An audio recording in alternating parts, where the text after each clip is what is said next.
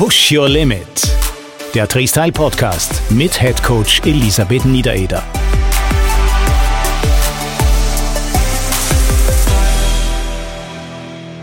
Willkommen bei einem neuen Long Jog Special, eurem Begleiter für die lange Ausdauereinheit. Heute zu Gast die Cori, natürlich die Lissy und ich, Dieter, werde ausnahmsweise mich auch ein bisschen mehr einbringen als normalerweise. Heute geht's nämlich um den Trainerjob, was da so alles passiert und was wir drei so im Laufe der Zeit vielleicht erlebt haben.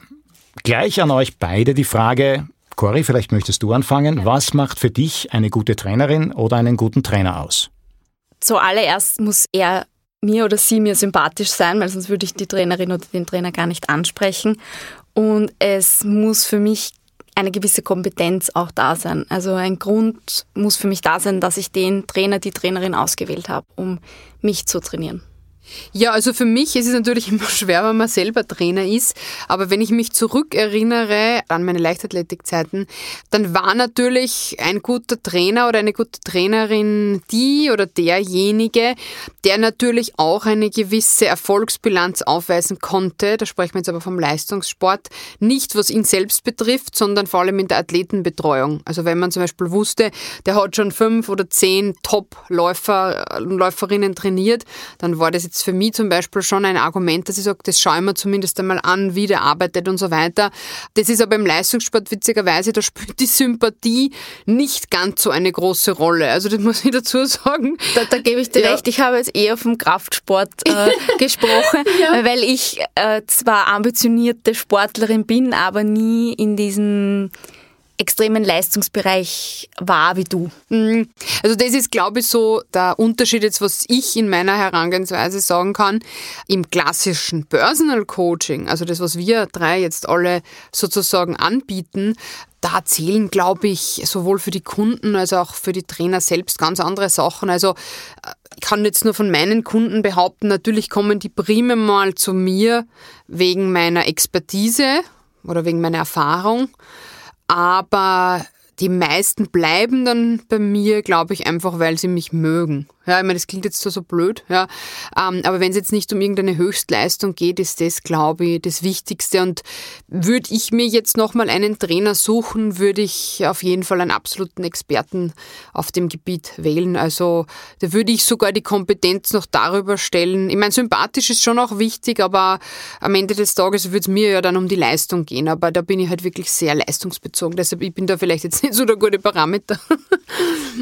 Naja, ich habe ja bin natürlich auch kein Leistungssportler und die Leute, die ich bisher trainiert habe, dann noch viel weniger. Und äh, wie du schon richtig sagst, Cory, natürlich, ich glaube schon, dass die Sympathie wahrscheinlich der ausschlaggebende Faktor ist am Anfang, weil wonach sollen die Leute sich denn sonst orientieren? Die allermeisten Kunden, die ich bisher gekriegt habe, haben A, überhaupt noch nie mit einem Trainer vorher trainiert. Ja, daher ist am Anfang zumindest, wenn man es nicht ganz blöd anfängt, die Begeisterung sehr hoch. Wie lange es hier hoch bleibt, ist dann ein anderes Thema, zu dem kommen wir vielleicht später. Aber vor allem die Leute wissen ja fachlich nichts davon. Und wenn jemand fachlich davon keine Ahnung hat, kann er ja nur nach dem gehen, wie die Person auf ihn wirkt. Und wenn ich unsympathisch bin, wird er bei mir vermutlich keinen Trainingsvertrag unterschreiben. Das stimmt, ja. Aber ich finde, die Sympathie reicht halt dann auch nur bis zu einem gewissen Grad, weil was ich auch oft feststelle ist, man ist dann schon so art befreundet, aber teilweise, was ich sehe, was manche Trainer fabrizieren oder wie die Übungen anleiten, denke ich mir, okay, es ist zwar nett, dass sich hier gut versteht, ja, aber äh, was ist eigentlich der Inhalt des Trainings, ja? Also ich denke, eine gewisse Basis, Ausbildung und Kompetenz dahingehend, wie ich was anleite und ein Trainingsprogramm erstelle, da steckt dann schon viel, viel mehr dahinter, als man jetzt vielleicht von außen in so einer Personal Coaching Einheit sieht. Also ich finde schon, man muss in einer Stunde klar differenzieren, dass das jetzt eine Trainingsstunde ist, auch wenn man mit der Person befreundet ist, weil sonst kippt das in die falsche Richtung, so wie die Lissy gesagt hat. Dass dann eher, sag ich mal, ein Larifari-Training wird für den Kunden oder die Freundin, den Freund und man selber dann vielleicht auch ein bisschen mittut, aber als Personal Trainer stellt man sich immer hinten an und macht ja die meisten Übungen kurz vor und, und that's it. Mhm. Und wenn das dann eben so ist, dass dann, dann viel herumgespaßelt wird, sage ich jetzt mal, dann geht das in die falsche Richtung. Dann, dann sieht man auch keinen Trainingsfortschritt. Ja, und ich glaube, das Problem ist auch, wenn man befreundet ist, dann tut man sich natürlich auch mit der ganzen Preispolitik und mit der ganzen Professionalität in der Organisation natürlich auch schwerer. Ja, weil natürlich, wenn man jetzt mit wem befreundet ist, sagt man vielleicht, ah, du musst stornieren kurzfristig, hm, okay, ja oder na, wir verschieben das wie. Also es ist halt dann, glaube ich, je professioneller man umgeht mit der ganzen Situation, äh, desto besser, ja. Da muss ich noch was dazu sagen. Selbst wenn ich wen gut kenne und mit dem gut befreundet bin und, und der möchte ein Training von mir, gibt es das bei mir nicht gratis weil ich finde, alles, was man gratis hergibt von seiner Expertise, und da rede ich jetzt nicht davon, wenn, wenn jetzt eine Freundin zu mir kommt und mir eine Frage stellt, sondern da geht es wirklich um eine Trainingsstunde, wo ich auch One-to-One -one dabei bin. Ich finde, da sollte man auch die Freundin entlohnen.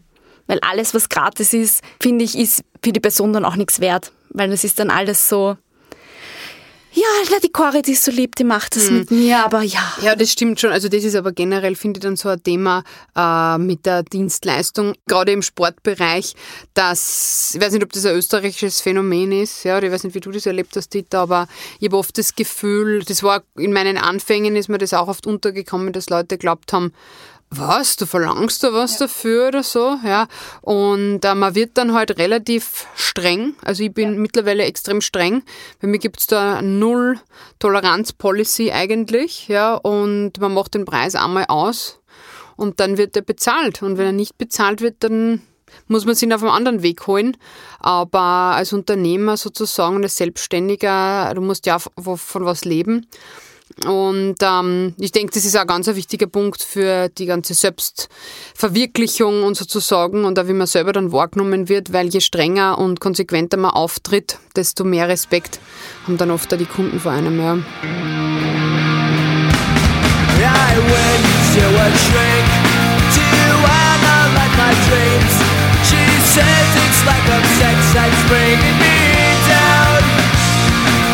I went to a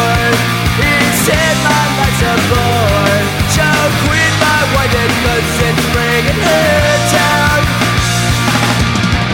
Sometimes I give myself the creeps.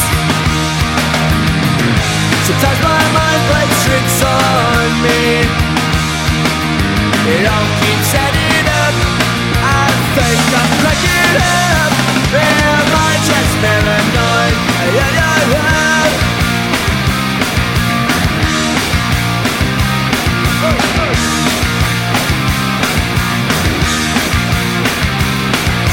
Grasping to control.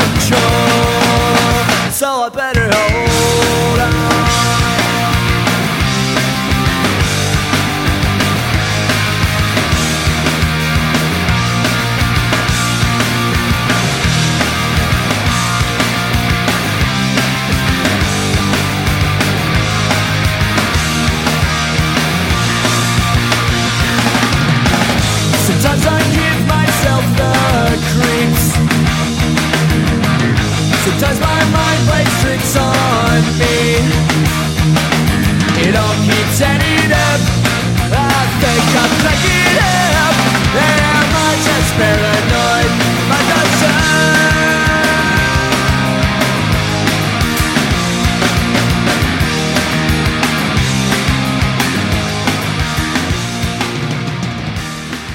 Bevor wir schon jetzt Themen behandeln, die vielleicht eher ganz am Schluss kommen, Stimmt, ja. lasst, uns, lasst uns einmal zuerst ein bisschen beim Thema Ausbildung bleiben, okay?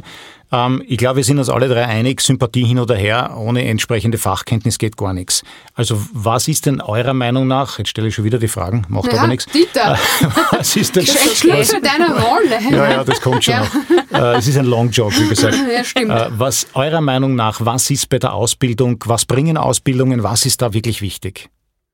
Ich glaube, Lisi, da fangst du mal an. Ja. ja. Also ähm, was mich betrifft, ich habe ja Sportwissenschaft studiert, ja, und jetzt später berufsbegleitend Ernährungsmedizin. Das hat zwar jetzt nicht mit dem Trainerberuf direkt zu tun, aber ganz ehrlich, das, was ich tagtäglich in meinem Trainerberuf brauche, das ist vielleicht, ich kann es gar nicht in Prozent beziffern, aber das ist ein geringer Prozentsatz des Studiums, ja, und ein sehr, sehr großer Prozentsatz vor allem meine eigene sportliche Laufbahn.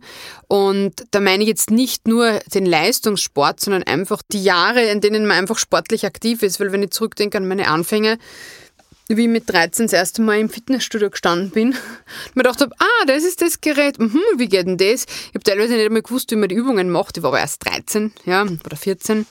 Und wenn ich jetzt dann zurückblicke, denke ich mir, naja, am meisten habe ich dadurch halt gelernt, dass ich einfach selber viel probiert habe, ja, dass ich selber vor allem viel trainiert habe dass ich viele Fehler gemacht habe und auch gesehen habe, was funktioniert, was funktioniert nicht. Und die paar Jahre Studium, ja, die sind natürlich so für das Wissenschaftliche und, und auch zum Beispiel jetzt für die Leistungsdiagnostik war das halt einfach die Voraussetzung, dass man es darf, ja. Aber also die Übungen zum Beispiel, die ich jetzt im Personal Coaching anleite, die habe ich nicht in meinem Studium gelernt, ja. Naja, man muss auch dazu sagen, die Fitnessbranche hat sich ja gewandelt durch CrossFit. Das muss man schon noch sagen. Also dieses Functional Fitness, das war ja noch nicht da, als wir 13, 14 waren. da haben wir, nein, da haben wir es einfach nein, anders genannt. Äh, naja, aber da war, ja. ich würde sagen, da war eher mehr Bodybuilding. Das war, war damals mehr, eher in und, ja. und Functional Fitness, wer, wer kannte mhm. das? Ich weiß nicht, Dieter, kanntest du Functional Fitness Keine vor 20 Jahren? Nein, überhaupt nicht. Ich meine, also, ich habe mich natürlich schon... Was du denn genannt? Oder Gymnastik. Ja, ja genau, genau. Ja, so ähnlich. Mich natürlich schon auch vor 10 oder 15 Jahren in diversen Fitnesscentern herumgetrieben, aber man sieht es, glaube ich, auch daran, wie sich auch der Beruf des Trainers und der Trainerin gewandelt hat. Ja. Und welche Leute man jetzt in Fitnesscentern, wenn sie dann doch wieder mal regelmäßig aufhaben dürfen, auch als Trainer und Trainerin braucht. Und das sieht man auch an den Kunden, die man hat. Früher war der klassische Fitnesstrainer das 25-jährige Cornetto. Das ist nicht mehr so, weil du hast Kunden von 18 bis, keine Ahnung, 70, älter, was auch immer. Ich habe zwei Jahre in einem größeren Wiener Fitnesscenter gearbeitet und da bekam man eben Kunden zugeteilt für Probestunden und die waren Geschlecht männlich, weiblich, wirklich von 18 bis. Und oft ist es ja bei älteren Menschen so, sie trainieren dann auch lieber mit jemandem, der ein bisschen älter ist. Und äh, eh wie du, Cory, wie du schon gesagt hast, es werden viele verschiedene Dinge verlangt. Es geht ja längst nicht mehr nur um Krafttraining, auch ganz wichtig, aber um viele verschiedene andere Aspekte. Ausdauer oder einfach nur viele fangen ja jetzt erst an, die viel zu lange am Schreibtisch gesessen sind und das Training ist mehr Verletzungsprophylaxe und gar nicht mehr groß äh, Muskel aufbauen, sondern eher das reparieren, was die mhm. letzten 30 Jahre liegen geblieben ist. Ja, aber ich finde, weil ich sehe das ja auch bei uns in der Academy bei der Trainerausbildung, wenn die äh, Auszubildenden sich selber überhaupt gar nicht mit der Thematik beschäftigen, ja, oder irgendeinen Sport ausüben, dann ist es, es gibt keinen Schnellsiedekurs. Auch wenn du denen die Übungen zehnmal sagst, wenn der selber nicht zum Beispiel Kniebeugen macht oder Liegestütz macht, dann wird es auch nicht wahrscheinlich so gut anleiten können. Also gerade beim Krafttraining finde ich das sogar noch schlimmer. Ich denke, beim Ausdauertraining ist ein gewisser Spielraum klar, weil wenn man das Konzept einmal verstanden hat, ist es wurscht, ob du damit die Zeit gelaufen bist oder die. Wenn du das verstanden hast, dann kannst du es leichter anwenden. Aber beim Krafttraining denke ich mir einfach, zum Beispiel Klimmzüge. Ja? Wenn ich nicht mit Leichtigkeit mehrere Klimmzüge machen kann und mir das selber erarbeitet habe, weil das dorthin kommen ist zum Beispiel schwer, die Vorübungen, welche anderen Muskelgruppen, dann kann ich nicht mit gutem Gewissen das einem Kunden vorzeigen oder auf den Plan schreiben und sagen, ja, ja, mach einmal die Klimmzüge. Ich muss das ja dann anleiten können. Ja, und das fällt mir auf, auf diese Diskrepanz.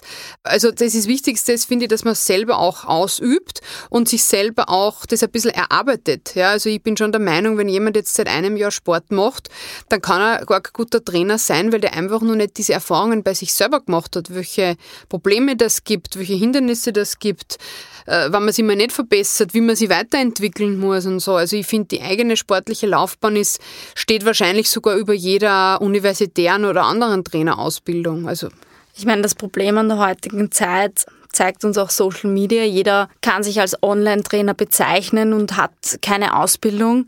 Ich bin hundertprozentig sicher, dass man eine Ausbildung braucht, zumindest eine Basisausbildung. Ob das jetzt ein sportwissenschaftliches Studium sein muss, muss glaube ich nicht, ja. weil ich habe jetzt BWL studiert und dann einfach während meiner Studienzeit die Aerobic-Trainer-Ausbildung gemacht, Spinning-Instruktor, dann weiter Personal Trainer, diverse andere Aufbaulehrgänge etc.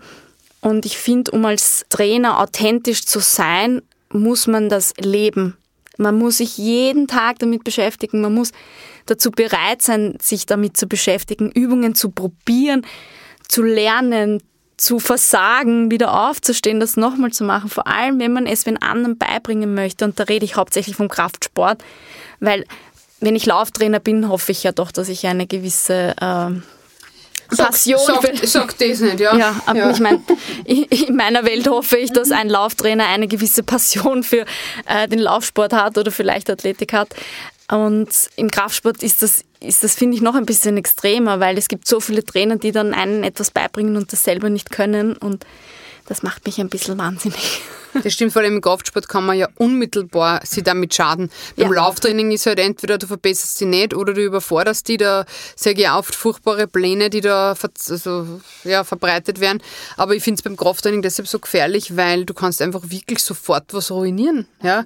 Wenn du eine Übung falsch machst, dann kannst du da für ein paar Monate lang, ja. Das falsch machen ist ja das andere. Da, da ja. schade ich ja nur mir. Mhm. Das ist ja dann mein Problem. Aber das falsch genau, anleiten, genau. ja. das finde ich Puh, oh, das tut mir sehr, sehr weh immer, wo ich mir denke, da würde ich am liebsten hingehen im Fitnessstudio und dann denke ich mir, nein, nein, Cory, nein. da muss man auch dazu sagen, das habe ich auch ein paar Mal gemacht und dann bald wieder bleiben lassen, weil die Leute sind, besonders wenn es sich um, Entschuldigung, wenn ich sage, Männer handelt, in der Regel sehr beratungsresistent. Ja. Ähm, aber ich wollte bevor wir auf das Thema Beratungsresistenz kommen, wollte ich noch was zum Anleiten sagen, ja, weil ich habe in meiner eigenen Ausbildung festgestellt, dass es viele Leute gibt, die sehr wohl erstens einmal sich das Wissen aneignen, das in so einer Trainerausbildung, also das Fachwissen, das mitgegeben wird, die die Übungen, egal welche jetzt, selber durchaus gut vorzeigen können, die aber ein großes Problem haben, das bei den Kunden richtig anzuleiten, also das Ganze rüberzubringen. Natürlich bringt mich das ein bisschen in die Nähe des Kurses, den ich bei dir mache, Lise, in der Academy. Ja, zufällig. Wo, ja, zufällig, oh Wunder. Aber dass sozusagen dieses Anleiten, ja, das ja nicht nur mit mal hingreifen und irgendwas tun, sondern sehr viel mit Erklären zu tun hat. Gerade wenn jemand zum Beispiel, nehmen wir die beliebte Kniebeuge mit der Langhantel. Ja, das wird sicher nicht die erste Übung sein, die ich mit einem Kunden oder einer Kundin mache. Zumindest nicht mit Langhantel, bitte. Wahrscheinlich nicht, aber früher oder später, glaube ich, im klassischen Krafttraining ja. kommt man dahin. Ja, äh, da kann man sich gescheit wehtun und da können drei Dinge gleichzeitig schiefgehen. Und so schnell kann ich oft gar nicht hingreifen. Das heißt, idealerweise zur richtigen Zeit die richtigen Kommandos. Und ja. das ist sozusagen für viele Leute absolut nicht selbstverständlich, weil diese Fitnessinhalte sind teilweise sehr komplexe Dinge. Und wenn ich nicht imstande bin, nicht nur sie selber für mich gut zu können, sondern das Komplexe in meinem eigenen Hirn runterzubrechen, so dass ich es einfach weitergeben ja. kann, ist das oft äh, sehr, sehr schwer. Es ist aber, finde ich, generell schwer, weil ihr erlebt es ja tagtäglich. Und je mehr man gesehen hat, desto mehr überlegt man sich ja genau, was man sagt. Und es gibt einfach Übungen, oder Körperhaltungen, da weiß ich oft schon gar nicht mehr, was ich sagen soll, weil die Kundin oder der Kunde das einfach nicht, die haben so wenig Körpergefühl, dass die, auch wenn ich es dreimal vorzage und sage, so, du musst dich so hinstellen, die Arme so, dann nach zwei Wiederholungen ist es wieder die falsche Position. Ja? Und da denke ich mir dann oft, ich verstehe das nicht, ich verstehe es nicht. Bin ich, habe ich so schlecht erklärt, ja? Oder fehlt halt einfach das Körpergefühl? Oder ist es diese, diese peinliche Situation, wenn man sich so vorgeführt fühlt äh, als Kunde, dass man dann sozusagen irgendwie nervös wird? Aber es gibt halt schon auch beide Seiten, es gibt schlechte Erklärungen, aber es gibt halt auch einfach Kunden, die halt so wenig Körpergefühl haben, dass wenn ich sage, stell dich gerade hin und schau dir im Spiegel an, dann stehen die immer nur schief da und merken das nicht einmal. Ja, gibt es aber auch einen super ähm, Ausdruck, dieses Mind-Muscle-Connection und ich glaube, dass, dass 80 Prozent der Leute einfach nicht haben, aber es ist erlernbar. Aber das dauert einfach und die Leute haben aber diese Geduld nicht, weil die kommen zu dir und wollen sofort Muskeln sehen oder wollen sofort keine Schmerzen mehr haben. Und das funktioniert einfach nicht, weil ich habe aus einem Grund Schmerzen. Und, und wenn ich dieses, den Muskel auch nicht ansteuern kann und selber auch nicht weiß, okay, gut, selbst nach drei, vier Mal erklären nicht, dann wird's, jo. Also bevor wir jetzt dann zum nächsten Thema, nämlich problematische Kunden mit möglicherweise sehr unrealistischen Trainingszielen kommen, würde ich vorschlagen, wir spielen jetzt ein bisschen Musik.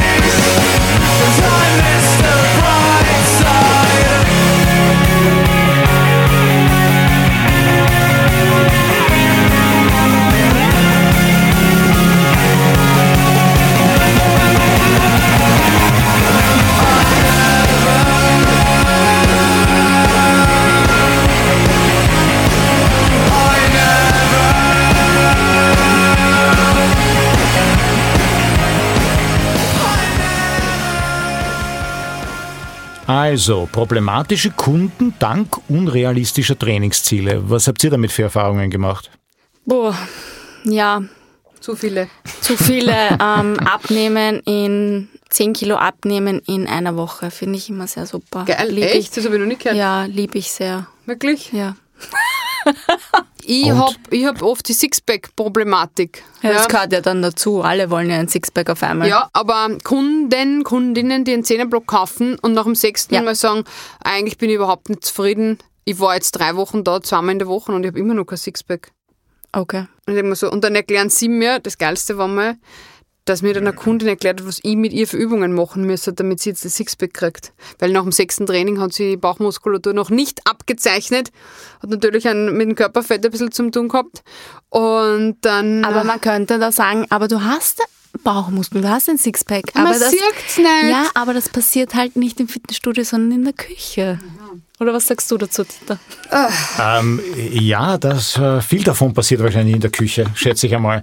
Aber ich muss sagen, ich habe auch immer wieder Probekunden, die ich gekriegt habe, einfach weitergereicht. Wenn ich gesehen habe, dass da wirklich Trainingsziele waren in Bereichen, wo ich jetzt nicht meine große Expertise sehe. Ich war mehr so im Ausdauerbereich und alles, was damit an Muskelvorbereitung, Core-Bereich etc. Und wenn jemand jetzt wirklich Hypertrophie oder ähnliches da ganz spezielle Ziele hatte, habe ich die, waren natürlich immer Männer, an Kollegen weitergereicht. Allerdings, die allermeisten Kunden, die kamen, hatten überhaupt keine Trainingsziele. Nee, mhm. aber ich meine, das mit Weiterreichen finde ich sogar professionell, weil ich gebe zum Beispiel auch, wenn jetzt ein junger, schon eh relativ durchtrainierter Mann zu mir kommt und sagt, sein Ziel ist maximale Hypertrophie, dann schicke ich den sofort an einen von unseren männlichen Trainern, einfach aus dem Grund, weil die Kunden nicht einmal spotten. Ja, also wenn, wenn der Bankdrücken macht, was soll dem helfen? Ich meine, ich kann die 100 Kilo dann nicht heben oder so. Doch. Ja, schon, aber ich meine jetzt im Sinne von, kann ich vielleicht schon, aber das will ich zum Beispiel auch gar nicht, weil ich mir denke, da gibt es jemanden, der das mehrmals pro Woche selber macht, von das unseren Trainern und ähm, der ist da viel mehr in diesem Dings, das könnte ich schon, aber ich, das will ich zum Beispiel auch nicht und da denke ich mir, ich bin selber jetzt nicht im Bodybuilding oder im Hypertrophie Hypertrophie-Bereich unterwegs. Das finde ich ja professionell, wenn man das weitergibt. Aber problematisch ist ja eher, wenn jetzt wer kommt, der eben was will, was gar nicht geht. Das würde mich auch von euch interessieren, weil was macht man da? Weil auf der einen Seite könnte man sagen, ich spiele so lange mit, solange der Kunde das nicht überreißt, ja, und sage, ja, ja, das geht schon und verdiene dann quasi ein bisschen Geld damit. Oder konfrontiere ich den sofort damit. Also im Ausdauersport konfrontiere ich deshalb sofort damit, weil das führt nur zur Frustration. Aber im Kraftsportbereich ist es ja ein ziemlich breiter Bereich, weil man kann, kann ja sagen, du, das hängt von deiner Ernährung auch ab, ja. Aber ähm, was macht man da dann? Was ist die professionellste Lösung? Naja, die Frage ist immer, ist der Trainingsvertrag schon unterschrieben oder nicht? ja? Na, ich, ich habe, wie gesagt, für mich, ich habe das im Rahmen eines Fitnesscenters gemacht und das waren dann immer Stundenpakete, das war nie eine Einzelstunde nach der Probestunde und natürlich versucht man das zu verkaufen, aber ich habe schon immer versucht, zu den Leuten von Anfang an so realistisch wie möglich zu sein. Und wenn jemand herkommt und sagt, von null weg, ich will jetzt innerhalb von sechs Monaten, keine Ahnung, 30 Kilo verlieren und dieses oder jenes, dann ist natürlich immer die Frage, wie sehen die restlichen Ressourcen aus? Und ich rede jetzt gar nicht vom Geld. Weil wie oft sich jemand einen Trainer oder eine Trainerin leisten kann oder möchte, ist mal eine Sache. Aber wie oft tauchen die Leute überhaupt auf? Und im Schnitt sind die Leute nicht öfter als zweimal im Monat gekommen. Da gab es eine Trainerstunde, wenn sie den Vertrag unterschrieben hatten. Dann sollten sie idealerweise ja noch zweimal in der Woche allein trainieren, weil unter dreimal in der Woche nach meiner Erfahrung von null weg geht eigentlich nichts weiter. Und im Endeffekt sind aus diesen vier Trainerstunden pro Monat zwei geworden, weil die Leute sind am Anfang wahnsinnig motiviert, aber dann gehen sie nach Hause und dann schwappt das übliche Leben über sie herein. Familie, Job, Urlaub, von der jetzigen Situation brauchen wir gar nicht reden und was sonst halt alles dazu kommt. Und diese Anfangsmotivation kann dann sehr schnell schwinden. Ja, das stimmt auch, aber ich tue mir mit sehr motivierten Kunden dann schon manchmal schwer, weil ich merke, da ist eine Motivation da. Aber wenn die Ziele, wenn das halt einfach nicht passt, oder weil wir ja auch schon mal über das Körperfett gesprochen haben, Dieter, diese Körperfettreduktion an einer Stelle, wo dann die Leute glauben, sie machen jetzt 100 Sit-Ups am Tag und dann sieht man das Sixpack schneller oder dann geht das Fett weg. Ja? Also ich bin da schon sehr transparent und sage, dass das nicht geht und wenn sie das haben möchten, dann können wir das gerne machen, aber sicher nicht in der Zeit, wo Sie sich das vorstellen. Weil für mich ist Training nachhaltig und auch sowas nachhaltig. Also wenn wer abnehmen möchte und sich dazu entscheidet, diese Reise mit mir zu bestreiten, dann möchte ich, dass das nachhaltig ist und nicht, dass der in fünf Kilo in einer Woche abnimmt und dann zehn Kilo oben hat die zweite Woche. Das interessiert mich als Trainer gar nicht, weil das ist ja auch dann mein Ruf. Mm, ich denke, es ist als Trainer halt bis zu einem gewissen Grad unsere Aufgabe, dass wir ein bisschen pädagogische Arbeit leisten oder Aufklärungsarbeit, weil ich meine, gut, wenn jemand beratungsresistent ist, mag es so sein, ja, aber dass wir schon auch darauf hinweisen, was realistisch ist und was nicht, ja, und was man erreichen kann und was nicht. Allerdings, ich habe zum Beispiel Kunden, die sind schon langjährig bei mir und die glauben immer nur, sie wissen selber besser, aber sie kommen trotzdem regelmäßig zum Training. Also ich habe zum Beispiel einen, der ernährt sich ausschließlich vegan, isst aber auch einfach generell zu wenig. Also egal wahrscheinlich, welche Ernährungsweise der hätte, der isst zu wenig. Und der hat ernsthaft einmal mit mir darüber diskutiert, wie hoch der Eiweißgehalt von Brokkoli ist. Also, dass der Brokkoli extrem viel Eiweiß enthält und er als Veganer, der viel Brokkoli isst, muss sich um sein Eiweiß. Okay, im Vergleich zu was mehr Eiweiß? Ja, also, er ist halt also, einfach extrem viel, er braucht kein Fleisch essen, weil er isst, er isst so viel Brokkoli. Kilo Brokkoli oder, oh. Ja, und dann habe ich ihm sogar die Nährwerte gezeigt, die ja nicht von mir, und er hat mir es trotzdem nicht geglaubt. Ja, und das ist aber grundsätzlich ein intelligenter Mensch. Ja, und sowas finde ich dann schon spannend, wo man dann sagt, was machst du jetzt mit dem? Weil wenn er es mir nicht glaubt, dann glaubt er es ja jeden anderen auch nicht. Und man muss dann fast ein bisschen drüber lachen, aber es ist natürlich dann schon schwer mit anzusehen, wenn der eigentlich von Woche zu Woche entweder dünner wird oder es tut sich halt einfach gar nichts. Ja? Und das ist, da, da hadere ich dann schon ein bisschen oft mit mir selbst, weil ich natürlich schon möchte, dass die Leute sich verbessern. Ja? Aber die kommen halt auch manchmal einfach gern, dass sie sich bewegen und ein paar Übungen machen, aber du siehst einfach, es, es ändert sich nichts. Und mir tut das dann schon oft weh, weil ich mir denke, wenn ich Geld und Zeit da rein investieren würde und dann tut sie nie was. Aber es gibt auch die Kunden, die trotzdem kommen, ja, obwohl sie nicht viel ändert. Ja, trotzdem, ehe wir beide gesagt haben, glaube ich, muss man mit den Leuten absolut ehrlich sein. Weil natürlich gibt es auch viele Kunden, das habe ich auch erlebt, und da habe dann ich oft die Motivation verloren, die wollen im Wesentlichen nicht trainieren, sondern unterhalten werden. Aber letztendlich am Ende dieser Periode, was auch immer man vereinbart, muss das Trainingsziel erreicht werden. Und wenn es nicht erreicht wird, dann bin ich als Trainer verantwortlich und die Leute zahlen ja was dafür. Und die wollen was haben für ihr Geld und das ist ihr gutes Recht. Ich glaube, wir spielen jetzt, bevor wir zum nächsten Thema kommen, wieder ein bisschen Musik.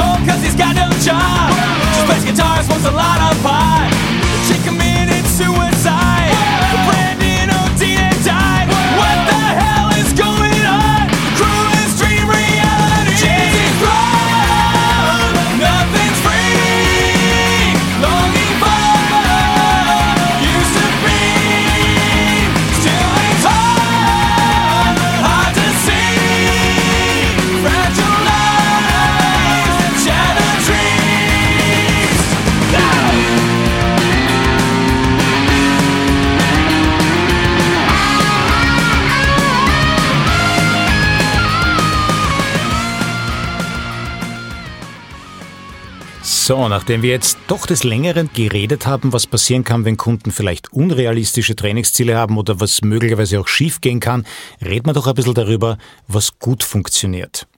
Was gibt's für Erfolgsstories aus eurer Laufbahn als Trainerinnen?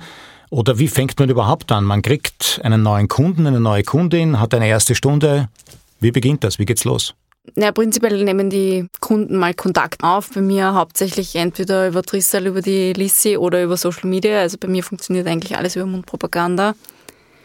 Und was mich immer am meisten freut, ist, wenn die Leute sagen, ja, sie haben eigentlich prinzipiell keine Zeit fürs Training, aber sich dann trotzdem die Zeit nehmen, um mit mir zu trainieren und ich die begleiten darf. Das freut mich immer ungemein, weil das bedeutet mir persönlich auch viel, dass die jetzt alles andere da ein bisschen beiseite schieben, Familie, Kinder, Beruf, um da jetzt eine Stunde mit mir gemeinsam als Trainerin zu trainieren. Ja, also mm, bei mir ist die schönste Erfolgsstory eigentlich die, dass ich mit einem, einem Kunden, mit dem ich schon seit Jahren im Börsencoaching im Ausdauerbereich arbeite, dass der wirklich geschafft hat, von einem schweren Hypertoniker, also Bluthochdruckpatienten, äh, der normale Medikamentendosis eingenommen hat, noch vier Jahren gemeinsamen Training, also doch lange, aber er hat es durchgehalten und wir trainieren immer noch, ja, das geschafft hat, wirklich von Jahr zu Jahr die Dosis zu reduzieren und jetzt braucht er gar keine Medikamente mehr. Und das ist natürlich das ist, finde ich, immer das schönste Kompliment und vor allem das Lustige ist, wir trainieren jetzt nicht einmal härter oder mehr oder so, sondern es geht einfach nur um diese Regelmäßigkeit. Ja, muss man natürlich auch dazu sagen, man muss es sich halt auch leisten wollen, ja, weil nicht jeder kann oder will so viel Geld investieren in einen Personal Trainer. Aber wenn ich mir dadurch wirklich einen gesundheitlichen Benefit verschaffen kann, dann ist das Geld, glaube ich, mehr als ideal investiert. Ja. Es ist in Österreich leider noch nicht so, dass man sich gerne einen Personal Trainer leistet. Das ist in Amerika eher gang und gäbe, was ich sehr cool finde, weil die Leute fangen einmal an zu trainieren und nehmen sich als erstes mal einen Trainer um das mal ordentlich ähm, zu starten. Das ist in Österreich leider noch nicht der Fall. Ja, das ist wieder dieses typische Vereinssportthema. Ich glaube, in Österreich leben viele nur in der Welt, dass ich mich einmal wo anmelde und dann komme ich einfach zum Vereinstraining und das darf dann eigentlich nichts kosten. Und ähm, zumindest habe ich das so mitbekommen am Anfang, dass das gar nicht so leicht ist zu etablieren oder du brauchst halt dann wirklich die richtige Zielgruppe dafür. Ja. Aber Dieter, was hast du für positive Erfahrungen gemacht? Ja? Du hältst dich da so raus aus ja. dieser Diskussion. Naja, ähm, die positivsten Erfahrungen habe ich natürlich dann gemacht, wenn die Leute also A, nicht nur einen Trainingsvertrag unterschrieben haben, no, na, sondern vor allem dieser Enthusiasmus, der sehr oft da war in der ersten Stunde, wenn man es nicht ganz blöd angefangen hat, wenn das dann auch einfach ein bisschen länger geblieben ist. Ich habe schon festgestellt, dass das sicher auch damit zu tun hat, wie man ihnen das sozusagen vermittelt. Natürlich muss man mit dem Kunden auch irgendwie menschlich zusammenpassen, sonst wird es sehr schwierig, unabhängig von den Trainingszielen natürlich. Aber was den Enthusiasmus betrifft, äh, das schönste Erlebnis, das ich diesbezüglich hatte, war eine Kundin mit transplantiertem Herzen. Dazu muss man sagen, die war selber Ärztin. Ich glaube, ich hätte mich sonst über die Sache auch nicht drüber getraut weil natürlich findet am Anfang ein Anamnesegespräch statt und die gesundheitlichen Risiken werden abgeschätzt und über, da, da kreizt man normalerweise nur an Bluthochdruck maximal oder sowas und dass die gesagt hat, ja übrigens, ich habe ein transplantiertes Herz, ähm, ist mir schon der Mund offen stehen geblieben. Ähm, aber ich habe mich dann nach einem längeren Gespräch und auch nachdem ich ihren medizinischen Hintergrund kennengelernt habe, dazu entschlossen. Und sie war nicht lange meine Kundin, etwa ein halbes Jahr, aber auch als sie mir das eben so erzählt hat, ähm, wie das mit Leuten ist mit transplantiertem Herz, die meistens nur eine bestimmte Dauer haben, wo das wirklich gut funktioniert und so weiter, will jetzt gar nicht zu nah darauf eingehen. Bei der hat man einfach gemerkt, jeder einzelne Tag, wo sie gut geht, war für sie total wichtig. Und die kam und hat mit einer Intensität und mit einer Freude trainiert, die ich kaum bei jemand anderem gesehen habe. Das hat sicher mit ihren Lebensumständen zu tun und weniger mit mir als Trainer. Aber trotzdem war diese Art des Trainierens einfach aufgrund dieses, dieses Enthusiasmus, den sie mitgebracht hat und diese absolute Freude an jedem einzelnen Moment, war wirklich schön. Und die hat sich ordentlich reingehängt beim Training. Ja, also ich denke auch, das spielt noch viel mehr mit auf vielen anderen Ebenen als jetzt nur der reine nackte Trainingserfolg, weil was mir jetzt da gerade, während du erzählt hast, auch eingefallen ist, ist, bei mir ist vielleicht jetzt das Merkmal, dass ich nicht sehr viele Kunden im Personal Coaching habe, aber die dafür über viele Jahre, ja. Also, dass wer wirklich nur einmal, zweimal kommt, das passiert zwar hin und wieder, aber die meisten, die ich habe, sind wirklich jahrelang bei mir und da erlebt man ja im Trainingsprozess einfach auch alles mit. Also, das heißt, selbst wenn der jetzt trainiert und am Anfang hat man Erfolge, dann ist er vielleicht auf Urlaub, dann gibt es wieder Rückschläge, das Gewicht ist wieder oben und so weiter. Dann fängt man halt wieder dort an und begleitet ihn wieder und so weiter. Ja, aber irgendwann ist es ja auch eine gewisse Dynamik und es spürt sich ja ein gewisser Prozess ein. Und selbst wenn der Prozess nur ist, dass er sagt, du, dadurch, dass wir regelmäßig trainieren, ich nehme zwar über Weihnachten immer zwei Kilo zu oder wenn ich auf Urlaub fahre, aber dank dir nehme ich das dann auch wieder ab und bleibe dann zumindest auf einem gewissen Standardgewicht und ich fühle mich besser. Vielleicht ist auch das Problem, dass man es zu viel am sichtbaren Erfolg festmacht. Ja. Es kann einfach dieses psychische Wohlbefinden und die gemeinsame Zeit. Äh, ich weiß zum Beispiel, ich habe einen Kunden, der kommt nur zu mir, weil er sagt, das ist wie eine Oase und er fühlt sich da so wohl und da kann er von allem flüchten, von allen geschäftlichen, privaten Verpflichtungen und die eine Stunde, die er bei mir ist, auf die Freude sich, die genießt er und natürlich tut er was für seinen Körper und natürlich kann man das ermessen, dass das was bringt, aber du merkst einfach, der genießt halt einfach auch diese Zeit, äh, wo es nur um ihn geht, ja, und wo sich wer wirklich auch mit seiner Gesundheit, mit seinem Körper und auch mit seiner Psyche, auch wenn ich jetzt kein Psychologe bin, aber natürlich, es ergibt sich dann immer im Gespräch irgendwas, Und dafür sind die Leute ja auch bereit zu bezahlen. Ja, also das heißt, man muss es jetzt nicht, mehr, nicht immer nur am, am körperlichen Erfolg oder an der Leistung, glaube ich, festmachen, im, im klassischen Personal Coaching, ja. Also ich finde das schon sehr schön, wenn die Leute einem dann schreiben, ja, mir geht's heute so gut, weil ich habe heute ein Programm von dir gemacht, was du mir geschickt hast und ähm, ich musste beim Training an dich denken und es hat sich gut angefühlt, das Training und ich fühle mich super. Und selbst wenn man nicht immer gleich sieht, dass was weitergeht, weil man sich ja selber jeden Tag im Spiegel sieht, dann sieht man es einfach nicht so. Wenn man die Person dann jede Woche sieht oder alle zwei Wochen sieht, dann sieht man als Trainer sehr wohl, dass was weitergegangen ist. Vor allem, wenn die mentale Komponente von, von dem Kunden, von der Kundin passt. Da spielt so eine enorme Rolle, finde ich. Das stimmt. Also mir ist jetzt sogar nur eingefallen an dem Punkt, der Kunde sieht es nicht. Deshalb zum Beispiel bei manchen Kunden bietet sich dann auch eben die die BIA an, die Bioimpedanzanalyse, weil das auch einfach ein objektiver Messwert ist. Und das merke ich schon bei manchen, wenn die dann ein halbes Jahr oder so trainiert haben und dann sehen die auf einmal, wow, ich habe wirklich Muskeln aufgebaut und Fett abbaut. Natürlich sieht man es nicht so, aber die freuen sich dann so auch über das Messergebnis, dass man kann das dann schon auch messbar machen, wenn man der Meinung ist, es hat sich was verbessert. Aber das sind ja auch oft kleine Schritte. Ja, und wenn es auch nur ein bisschen weniger Fett ist, wenn es ein halbes Kilo weniger Fett ist, ist ein Erfolg, ja. Aber dazu muss ich was sagen, da hat sich aber meistens wahrscheinlich an der Kilozahl nicht viel geändert. Na, oft ganz ja, im Gegenteil. Die ja. haben vielleicht dann sogar ein Kilo mhm, mehr, mhm. aber die, die Körperkomposition schaut ganz anders aus.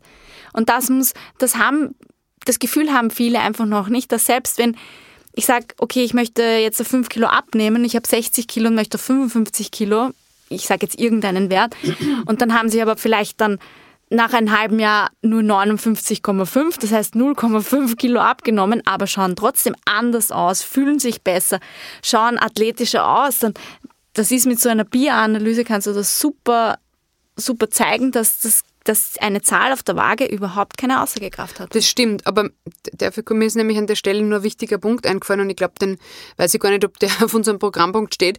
Und zwar, weil du jetzt auch sagst, athletisch aussehen und so weiter, das würde mich auch interessieren. Also ich übernehme jetzt kurz die Fragerunde, weil ich habe immer wieder Kundinnen, ja, ich weiß nicht, ob das an mir liegt, einfach weil ich selber sehr durchtrainiert bin oder generell an ihrem Bild die sind wirklich der Meinung, sie könnten durch ein ein- bis zweiwöchentliches Krafttraining, meistens ist es ja einwöchentlich, ähm, zu viele Muskeln bekommen und dann sind sie zu breit oder zu muskulös und so weiter.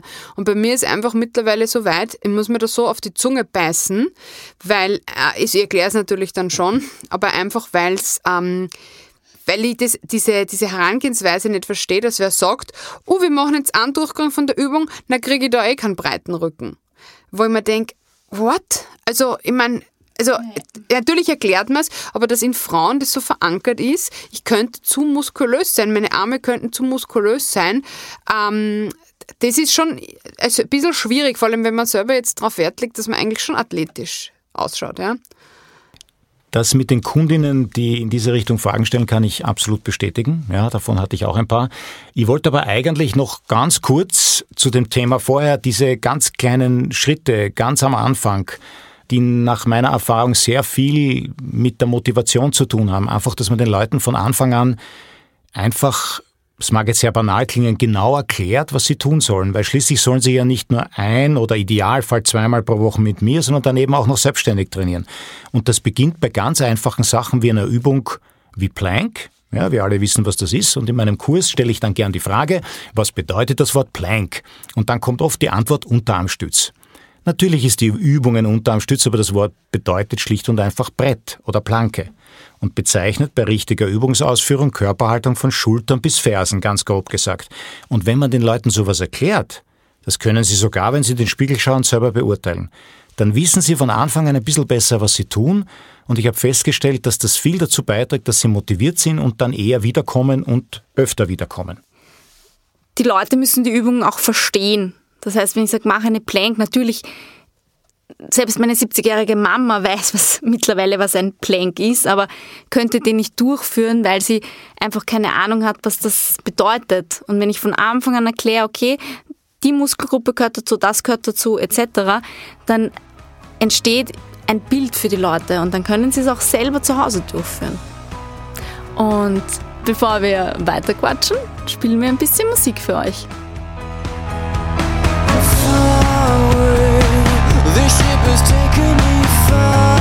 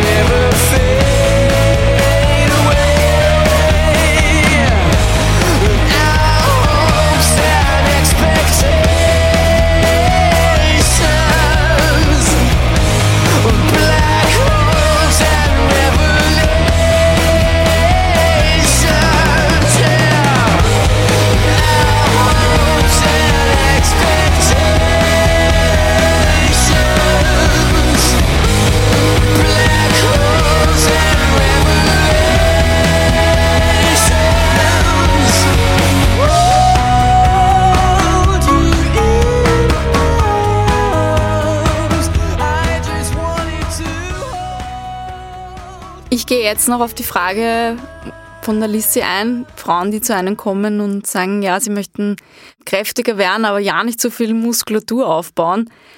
Ähm, also Krafttraining machen, aber bitte nicht äh, ausschauen, als würde man Krafttraining machen. Prinzipiell funktioniert das nicht so einfach, dass man auf einmal ausschaut wie, sage ich jetzt mal, einer der berühmtesten Bodybuilderinnen, äh, Dana Lynn Bailey, die sich darauf wirklich fokussiert und auch die Ernährung anpasst. Also da muss schon sehr viel passieren, dass man da jetzt wirklich breit wird und selbst die ist ja jetzt nicht breit, muss man ganz ehrlich sagen. Also. Ja, aber was sagst du denen dann, wenn die sagen, ah, ich möchte die Bizepsübungen nicht machen, weil ich möchte nicht so dicke, muskulöse Arme haben? Ich kläre sie mal auf, dass das nicht so einfach geht. Also da muss man wirklich klipp und klar sagen, dass das nicht so einfach geht, dass man auf einmal einen Bizeps hat wie Arnold Schwarzenegger. Und vor allem, weil also. nur aber andere Faktoren natürlich auch dazu kommen, wie die Ernährung mm, und der ganze Körperbautyp. Aber ja, ich finde es halt einfach nur schwer, man selber dieses, weil du sagst, man sollte das erleben als Trainer und so, wenn man das selber lebt, ja, und dann hört man halt so, ja, so quasi, aber so wie du möchte ich nicht ausschauen, so indirekt, so quasi. Aber das ist mir dann schon zu viel. Das freut so, mich ja. immer sehr, wenn ich das höre, weil da sage ich dann immer, ja, wirst du auch nicht, weil da musst du ein paar Stunden mehr trainieren, als du jetzt trainierst. Ich bin da wirklich ehrlich. Und das war auch bei mir kein Prozess, der eine Woche dauert hat, sondern ich glaube, dass ich so ausschaue, wie ich jetzt ausschaue, hat sicher knappe zehn Jahre dauert. Ja. Und das ist nicht nur im Fitnessstudio passiert, sondern es sind einige Ernährungsumstellungen auch passiert. Keine Diäten, Ernährungsumstellungen. Ja, ich hatte auch einige Damen als Kunden, also genau genommen ähm, wesentlich mehr Damen als Herren. Das mag, jetzt, das mag jetzt damit zusammenhängen, dass die Damen im, in der, im Regelfall einfach wesentlich offener und interessierter sind, was das Personal Training, zumindest, ich rede jetzt nur vom Krafttraining, ja, betrifft, als die Herren das sind. Oder weil du so hübsch bist. Äh, auf das Thema wollen wir jetzt nicht eingehen. Aber wir blenden ein Foto ein. Seine Telefonnummer. Na, Entschuldigung. Das äh, kommt dann in der nächsten ja. Folge.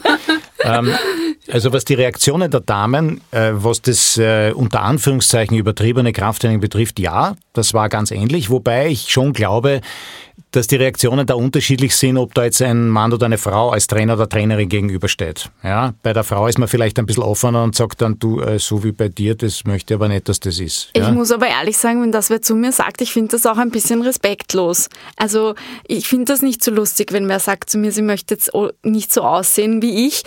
Ich denke mal, okay, Danke. Aber ich finde es eigentlich respektlos meiner Person gegenüber. Ich meine, für mich ist das nichts Neues, weil wie Profisportlerin war. Nein, für mich ist es auch nichts Neues. Habe ich, aber hab ich von Männern manchmal schon gehört, ja, boah, du bist aber schon ziemlich durchtrainiert oder so, gell? Und dann habe ich gesagt, ja, das ist halt so, wenn man Sportlerin ist, besser als ich, als ich bin fett, habe ich gesagt, ja. Ich meine, das ist halt, man gewohnt sich das dann, aber natürlich, wenn jetzt eine, es kommt auch immer an, wer das sagt. Wenn das jetzt mein Freund zu mir sagen würde, würde ich mir denken, okay. Aber wenn das jetzt eine Kundin sagt, die selber meilenweit, äh, so ewig weit davon entfernt ist, nur in irgendwann einmal nur annähernd so auszusehen wie ich, dann, dann nehme ich das eher mit einem Lächeln und denke mir, wenn du wüsstest, wie viel man da trainieren muss. Eh, natürlich. Aber natürlich ist es ein bisschen äh, respektlos, ähm, aber, aber das ist halt immer diese Vorstellung, ich mache dreimal in der Woche Krafttraining oder nicht einmal dreimal, zweimal und dann schaue ich schon aus wie jemand, der das 10 oder 20 Jahre macht. Also das ist halt einfach dieses, diese Diskrepanz, was mir da auch noch einfällt, das möchte ich nur kurz erwähnen, mm, die, ich höre auch oft von Personen, ja, ähm, ich, ich habe schon total definierte Arme, weil ich mache jetzt seit ein paar Monaten das und das Programm und die Beine schauen auch schon ganz gut aus und die stehen noch normal angezogen da. Und ja, und das und das wollen sie gut. Und dann beginnen wir das Training und die Person steht vor mir und ich denke mir, definiert?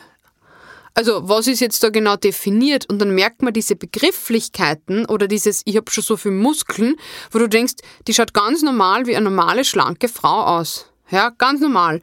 Und sie denkt aber, sie hätte schon definierte und extrem muskulöse Arme. Und dann denke ich mir oft, ich glaube, in unserer Gesellschaft ist das Problem, deshalb wäre ja interessant, wie die uns dann sehen, ja. Weil wenn das schon durchtrainiert und definiert gilt, was eigentlich vor 30 Jahren einfach als normal war, dann denke ich mir so, also irgendwas passt da nicht vom Körperbild her auch. Und was dann ist natürlich klar, dass dann Missverständnisse entstehen, weil äh, wenn man sich das Selbstbild einfach falsch wahrnimmt und denkt, man hätte schon so muskulöse Arme und in Wahrheit sind die aber einfach halt nur nicht dick oder so, ja, sondern einfach ganz normal geformt. Ja. Ähm, Schwierig. Das mit dem Selbstbild ist, glaube ich, ein, glaube ich, ein interessantes Thema. Ja, da kommen wir irgendwie zu dem Thema, man sieht eine Person, lernt die Person zum ersten Mal kennen, dann gibt es wahrscheinlich irgendeine Art von Probestunde oder so, vorher unterhält man sich ein bisschen. Wie groß war bei euch oft die Diskrepanz? Also bei mir war das oft sehr groß zwischen dem, was die Leute am Anfang erzählt haben. Ja, da gab es oft natürlich ein Anamnesegespräch, da versucht man abzuchecken, was sind mögliche gesundheitliche Risiken, wie sind die Ressourcen, wie oft kann man trainieren, was ist das Trainingsziel etc. etc. Und da erzählen die Leute oft sehr viel und dann geht's zum Training. Und die Diskrepanz zwischen dem, was die Leute erzählt haben und was dann Sache war, war oft riesig. Ganz lustig, jetzt um, um zum Laufsport zurückzukehren, wenn Leute mir erklären, sie sind gestern fünf Kilometer in 17 Minuten 30 gelaufen. Und ich so, wow, solltest dich zu einem Wettkampf stellen, weil ich meine 17 Minuten 30 auf fünf Kilometer, ja, das ist schon ist schon super. Und dann fragst du sie, okay, wie waren deine Kilometerzeiten? Und der hat keine Ahnung, was seine Kilometerzeiten waren. Und da weiß ich dann sofort, okay, da passt was nicht. Und dann sage ich, dann, dann sage ich eigentlich dazu auch gar nichts mehr und sage, okay, passt. Also wir die, trainieren einmal. Das ist mir noch nie passiert oh ja, so, aber so, dass sie die Leute total falsch einschätzen, ja, und die Geschwindigkeiten falsch einschätzen. Also das ist, ich meine, beim Laktattest passiert das zum Beispiel auch, aber das ist ja dann relativ schnell entlarvt, ja. Aber ähm, das ist natürlich immer so im Leben, ja. Reden kann man viel, aber es wird dann halt entschieden bei den Daten sozusagen, mhm. ja. Aber gut. Oder wenn die Leute sagen, ich bin heute easy gelaufen in 15er Schnitt und dann weißt du aber, sie rennen gerade mal den Halbmarathon im 15er Schnitt. Im mhm. Wettkampf denke ich mir, okay, das war jetzt nicht easy für dich, aber ist okay. Für, für Social Media kann man das schon mal schreiben. Also wenn man, wenn man so, egal welche Person, ja, zu einer ersten Stunde bekommt, was meint ihr, wie sehr soll man sich verbiegen um den Leuten, um sie unbedingt als Kunden zu kriegen. Nur jetzt einmal gerichtet an künftige Trainerinnen und Trainer. Puh, gar nicht. Ich finde verbiegen, ich glaube, es ist wichtig, dass man für sich selbst authentisch bleibt, aber natürlich muss man ein gewisses Spiel mitspielen, weil es entspricht ja nicht alles immer den eigenen Meinungen und Werten, die sozusagen da mitspielen, ja. Und ich finde, so weit verbiegen kann man sich, dass man noch für sich selber in den Spiegel schauen kann und professionell bleibt, ja. Aber ähm, eben, wenn es unrealistische Ziele sind oder falsche Körperbilder und so weiter, dann kann man sie nicht verbiegen. Also wenn jetzt einfach jemand kommt und was er sie sagt, ich möchte jetzt so wie die Cory am Anfang gesagt hat, 10 Kilo in einer Woche abnehmen, das geht nicht. Ja. Sicher geht's, aber bringt ja, genau nichts. Es bringt nichts, wann es überhaupt geht. Also ich weiß es nicht, aber wenn es dann der Fall ist, das ist, dann muss man dann schon sagen, du, nein, das ist nicht gesund und nicht professionell. Also da kann ich nicht mitspielen. Ja. Aber ich denke, in einer ersten Stunde ist halt vor allem wichtig für uns, aber auch für angehende Trainerinnen, dass ich den Kunden schon davon überzeuge, dass ich ihn gut betreuen kann. Ja. Ich habe oft die Erfahrung gemacht, dass die Leute nach der ersten Stunde gemeint haben, naja, das war jetzt aber nicht sehr anstrengend, die will mir schon ein bisschen verausgaben. Dann habe ich gesagt, du, das war jetzt einmal eine erste Stunde, so eine Art Check-up, damit ich mir einen Überblick verschaffe. Keine Sorge, es wird dann schon noch intensiver. Ja? Aber auch das, dass die gleich so enttäuscht sind, wenn sie jetzt nicht komplett fertig aus dem Studio gehen. Ja? Und es gibt aber Trainer, die machen das. Ja. Die machen das bewusst, das sagen, ich vernichte nochmal der ersten Stunde, dass er sagt, hey, das war ein super Training. Das würde ich nie machen. Und wenn der dann halt nicht mehr kommt, weil er gemeint hat, das ist nicht intensiv genug und das Konzept nicht versteht, dann passen wir eh nicht zusammen. Ja. Ja verbiegen, also ich würde mich nicht verbiegen. Die private Chore ist anders als die Trainer-Chore. Ich glaube, so ist jeder im Beruf. Beruflich und privat sollte man hier irgendwie trennen. Und ich muss nicht alles gutheißen, was äh, ein Kunde von sich gibt, egal zu was für einem Thema, aber muss auch nicht meinen Senf dazugeben. Ganz sicher, wobei wahrscheinlich nicht wahrscheinlich, sondern sicher jede Trainerin, jeder Trainer Vorausgesetzt natürlich, das Fachliche passt immer, ja, das setzen wir mal voraus. Das, wie ich auftrete, das muss dann wirklich jeder und jede für sich selber entscheiden, was passt und was nicht passt. Ich denke da gerne an einen Kollegen in dem schon erwähnten Fitnesscenter. Da waren zu der Zeit, als ich dort gearbeitet habe, 20 männliche Trainer und zwei weibliche. Und der war ein fachlich ausgezeichneter, von dem ich mir selber viel abgeschaut habe am Anfang. Nur wenn der auf den Gymfloor kam, der hat ausgeschaut, als käme er direkt aus dem Bett. Er, man muss aber, man muss aber dazu sagen, dass auch die meisten seiner Kunden ausgeschaut haben, als kämen sie direkt aus dem Bett. Gleiches zu das, Gleichen. Nein, ja, genau, ich, das soll jetzt, das klingt, das ist nicht abwertend gemeint, weil es steht mir nicht zu, zu sagen, mach es so. Ich habe es nicht so gemacht. Mein Zugang ist ein anderer. Aber das steht mir nicht zu, zu sagen, mach's nicht so. Da muss jeder sein Ding finden und wenn ich meine Zielgruppe finde und das für mich und meine Kunden passt, dann ist es in Ordnung. Das sowieso. Also jeder Trainer ist anders. Ja, aber wie gesagt, für die erste Stunde, ich denke, wichtig ist halt einfach, dass man, dass man dem Kunden einfach die Sicherheit gibt und ihm einen Überblick gibt. Und als Trainer ist natürlich wichtig, dass man sich einen Überblick verschafft, was er vorher erzählt hat und was er dann auch wirklich kann. Genau. Ja. Und jetzt spielen wir wieder ein bisschen Musik.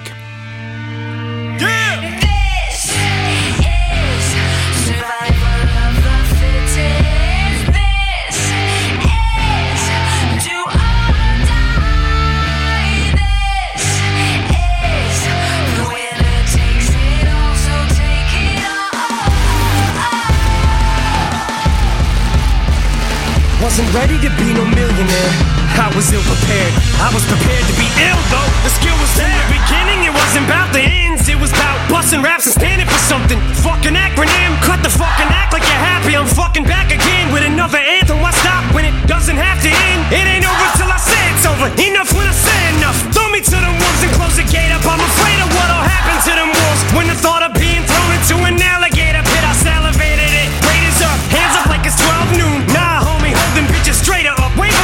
them to your dislocator, rotator cuff. Came up rough, came to ruffle feathers. Now egos, I ain't deflating. The last chance to make this whole stadium in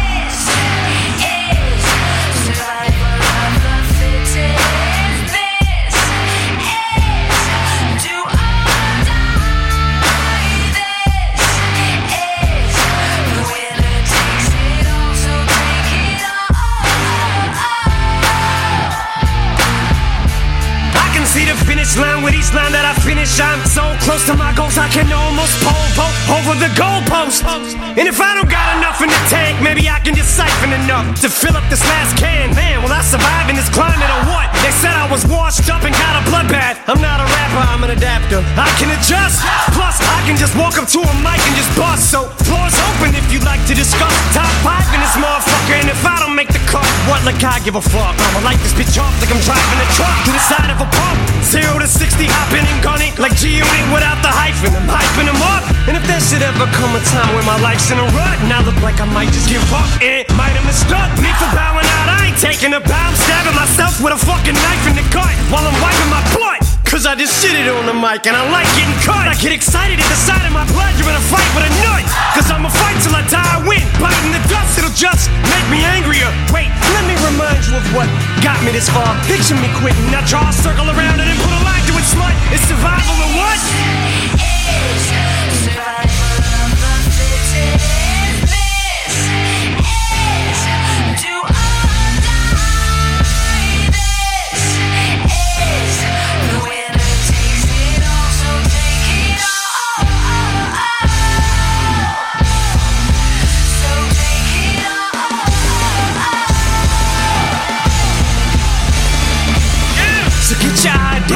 Stack your hammer, but don't come unless you come to battle. Now, now, don't jump in the saddle, this is it.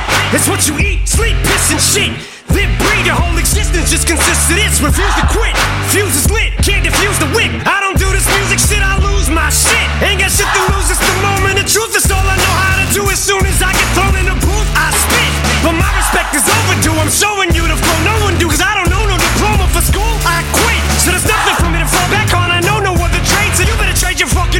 for some toolboxes. Cause you never take my pride from me. It'll have to be pride from me, so pull out your pliers and your screwdrivers. But I want you to doubt me, I don't want you to believe. Cause this is something that I must use to succeed. And if you don't like me, then fuck you. Self esteem must be fucking shooting through the roof. Cause trust me, my skin is too thick and bulletproof to touch me. I can see why the fuck I disgust you. I must be allergic to failure. Cause every time I come close to it, I just sneeze. But I just go, what, you? then a cheese.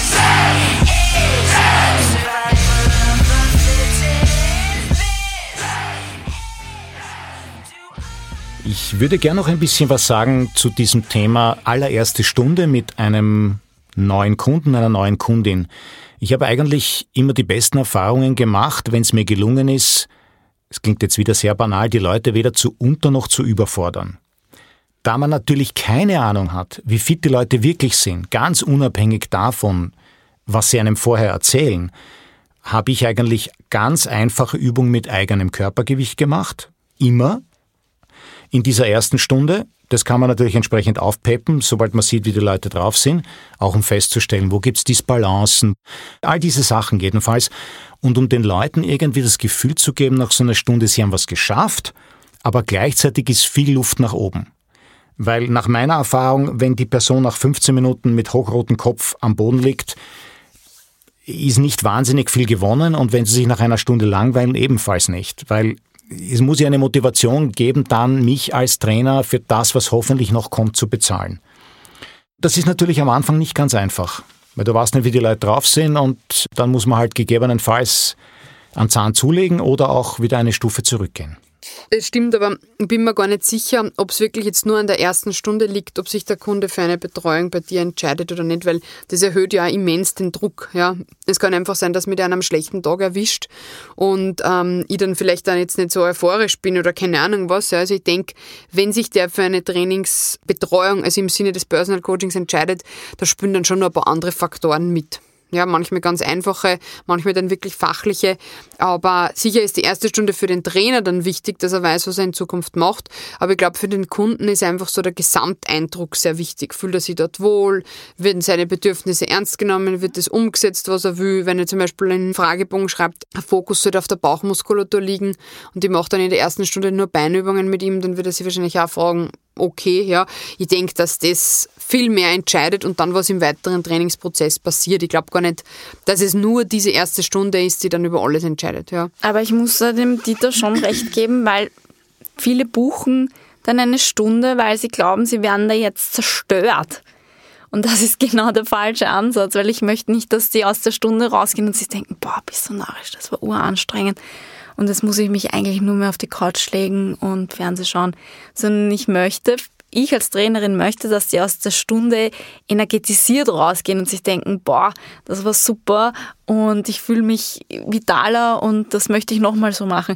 Natürlich kann man dann einmal so ein Hit-Training einstreuen, aber das hat am Anfang einer Trainer-Kundenbeziehung nichts verloren. Das kann man machen, wenn man die Athletin schon länger kennt, aber sicher nicht am Anfang. Also am Anfang ist wirklich mal schauen, wo steht die Person. Natürlich kann man anstrengendere Übungen einbauen, aber bitte kein 15-minütiges Hit-Training, wo er dann nachher nicht mehr aus dem Studio rausgehen kann.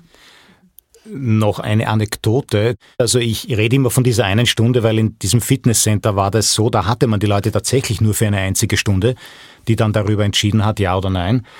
Na, jedenfalls gab es durchaus Leute, die also voll Enthusiasmus da gleich ein 10, 12 Stunden Paket gebucht haben und da hatte ich eben auch so einen Fall.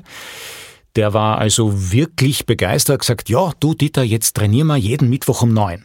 Der erste Mittwoch um neun war super, der zweite Mittwoch um neun war auch noch relativ super und der dritte Mittwoch um neun hat nicht mehr stattgefunden. Das war im Mai.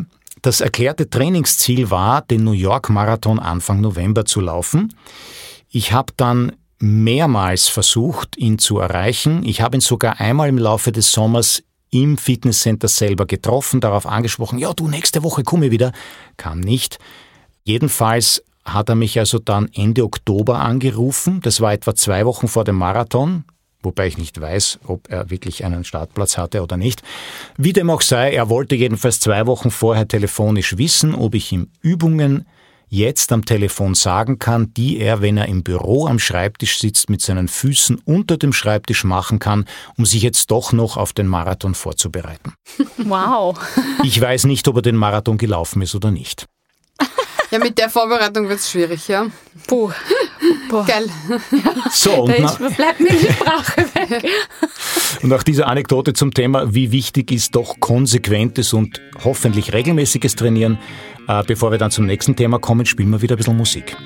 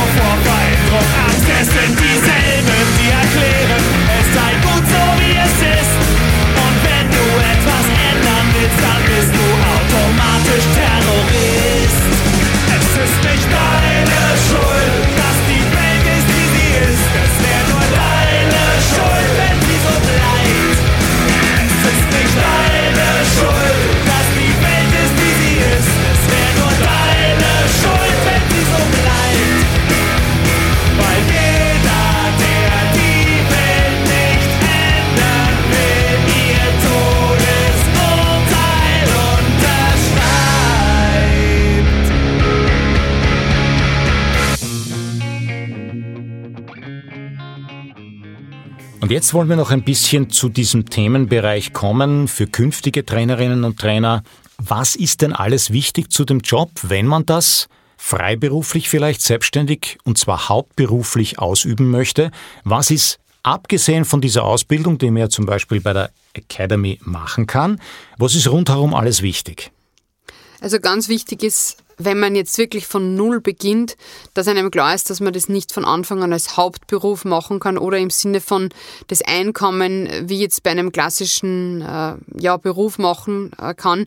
Weil viele haben ja die Vorstellung, okay, sie sind fertig mit der Ausbildung und dann steigen sie ins Business ein und dann verdienen sie genauso viel wie zum Beispiel in einem normalen Bürojob oder in dem vorigen Job. Viele machen ja auch die Ausbildung parallel zum Beruf und sagen, ich möchte mir ein zweites Standbein aufbauen sozusagen oder ich möchte das einfach in Zukunft dann anbieten. Und wenn ich jetzt zurückdenke, wie lange ich eigentlich gebraucht habe, bis ich das halbwegs etablieren konnte, dann würde ich das jetzt niemandem empfehlen, einfach so ad hoc zu machen. Also das heißt, es muss einem schon bewusst sein, dass das ein Prozess ist. Man kann das aufbauen, aber das ist ja natürlich das Schöne, was wir auch schon jetzt heute öfters besprochen haben ich kann ja parallel dann auch mich selber als Sportler weiterentwickeln und dadurch natürlich wieder besser als Trainer werden. Ja, also wichtig ist einmal, dass man am Anfang Geduld hat und nicht gleich durchdreht, wenn man jetzt nicht zehn Kunden auf einmal hat, ja, sondern dass man das Schritt für Schritt vielleicht für sich erarbeitet. Ich würde aber trotzdem mit einem Art Ziel vor Augen an die Sache rangehen, weil man muss natürlich auch ganz ehrlich sein, wenn ich jetzt fünf Jahre Trainer bin und ich habe immer erst nur zwei Kunden sozusagen, dann werde ich weder davon leben können, nur würde ich das als erfolgreiche Trainerkarriere bezeichnen dann muss ich halt eher schauen, woran liegt's, was kann ich nur optimieren. Ja, also ich denke, das Wichtigste ist einmal die realistische Herangehensweise und einen gewissen Businessplan jetzt dahingehend, auch wenn der jetzt nicht ein Unternehmen gründet, aber dass er genau sagt, was kann ich, was ist meine Zielgruppe, wo kann ich mit der Zielgruppe trainieren, ja, und noch wichtiger ist, wo finde ich die Zielgruppe. Ich finde, man muss der Typ dazu sein, um das jetzt so zu machen wie Lissy. Ich kann es nicht. Ich habe gerne eine Festanstellung und mache das gerne als Nebenjob, aber möchte es nicht hauptberuflich machen, weil ich einfach nicht der Typ dazu bin und dieses Risiko eingehen möchte, dass ich dann vielleicht irgendwann einmal nur zwei Kunden habe, weil jetzt so eine Situation ist wie Covid. Also mich würde das ein bisschen narrisch machen. Hm, das verstehe ich, ja. Ich glaube, es ist ganz wichtig, dass man das weiß über sich. Oh ja. Weil viele Leute wissen es nämlich nicht. Ich war zwar, so wie du, Cory, auch immer nur als Trainer nebenberuflich tätig, aber schließlich in einem anderen Job, nämlich als Opernsänger, 20 Jahre selbstständig tätig und das Prinzip ist immer dasselbe. Man verbringt 80 Prozent seiner Zeit als Selbstständiger mit dem Suchen und Finden und Bekommen des nächsten Jobs und nicht mit der Ausübung der Tätigkeit selber. Und darüber machen sich die meisten Leute keine Gedanken. Das heißt, tatsächlich Kunden zu trainieren, ist sowas noch gut wienerisch die Kirsche am Schlagobers. Ja, und alles andere dient dazu, überhaupt das Schlagobers so weit zu bringen, dass ich oben eine Kirsche drauflegen kann. Und da gehören natürlich viele Dinge dazu rundherum. Und deswegen gibt es natürlich in allen Trainerausbildungen und natürlich daher auch in der Freestyle Academy Kurse rund um die Core-Trainingsinhalte, wenn man so will, Krafttraining, Trainingslehre etc., die versuchen ein bisschen das abzudecken, was man alles in der Selbstständigkeit braucht. Man muss sich nämlich im Klaren sein, das dauert sehr lange, bis sich dieses Rad so dreht wie bei Tristyle. Das ist ja nicht von heute auf morgen und, und viele junge Trainer in der Academy auch sind sich dessen noch nicht bewusst, was man investieren muss, nämlich monetär, dass das so funktioniert, wie es funktioniert. Und wenn ich ein Business aufbaue, dann muss ich einmal reinbuttern Geld und das kommt erst nach Monaten, vielleicht sogar erst nach Jahren etwas raus und das muss einem bewusst sein.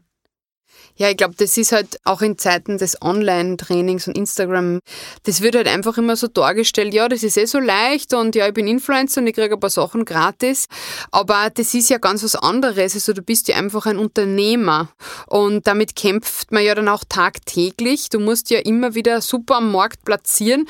Also was wir zum Beispiel alleine an Werbung investieren, also ich meine, ich, ich kann das ja nicht einmal wem sagen, was wir alleine investieren in das ganze Marketing, Werbung, Grafik, alles. Ja, also das können sich manche Leute gar nicht vorstellen, wie viel da zusammenkommt, damit das einmal professionell rüberkommt.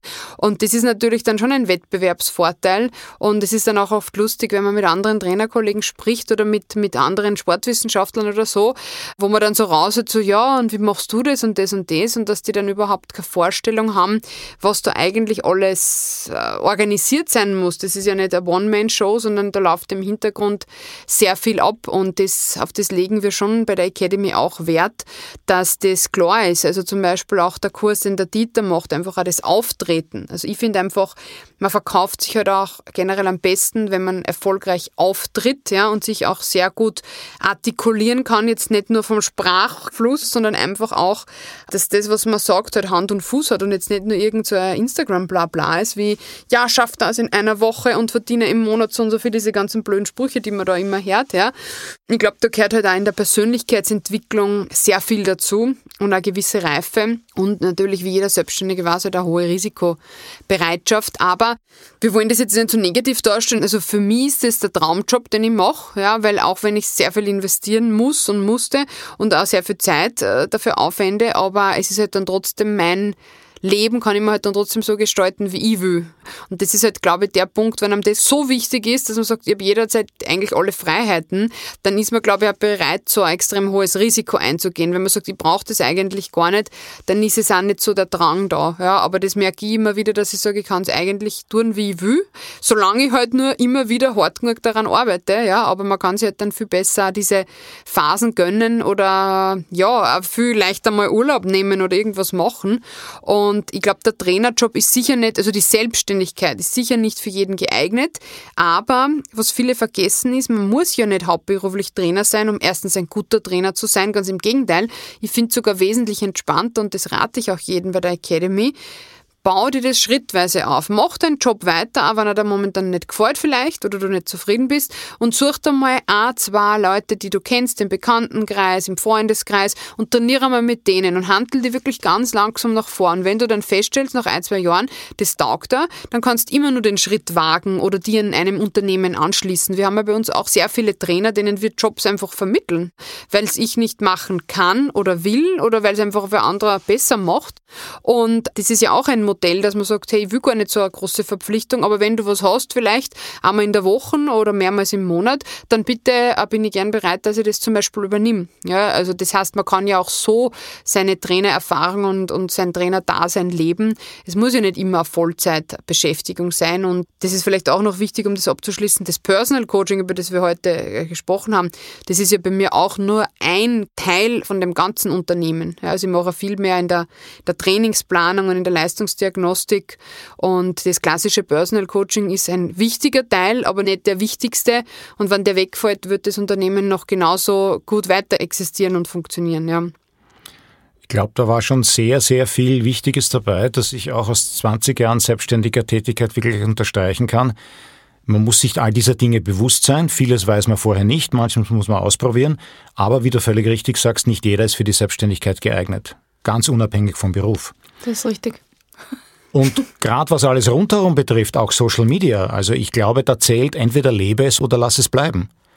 Entweder bist du der Typ dafür oder nicht. Und wenn du es machst, mach's professionell und richtig. Und wenn du es nicht machst, dann lebe mit den Konsequenzen. Aber vielleicht bist du damit glücklicher, so wie ich.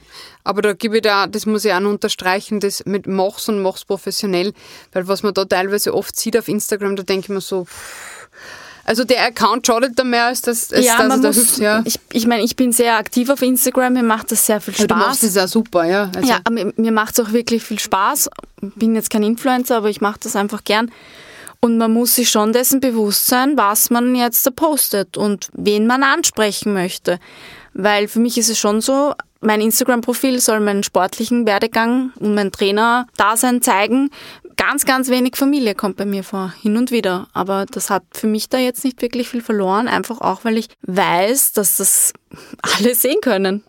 Und manche Sachen möchte Erstens ich auch das und vor allem, wenn es professionell wahrgenommen werden wüsste. Also ich habe privat auch fast gar nichts oder sehr wenig. Aber das kommt halt auch immer darauf an, aus welchem Grund man Social Media nutzt. Und ich denke, da sind wir uns alle einig, dass das auf einem professionellen Weg sicher der gesündeste Weg ist. Das sollte ja keine Psychotherapie sein. Und oft, wenn man Social Media öffnet, egal ob es Instagram oder Facebook ist, deshalb bin ich ja schon lange nicht mehr auf Facebook, hat man das Gefühl, man schaut direkt in eine offene Anstalt sozusagen rein. Aber ich finde, gerade wenn man, wenn man Trainer ist, wenn man Trainerin ist, dann muss man sich dessen auch bewusst sein, dass ich vielleicht nur das zeige, was ich auch möchte, dass meine potenziellen Kunden von mir sehen.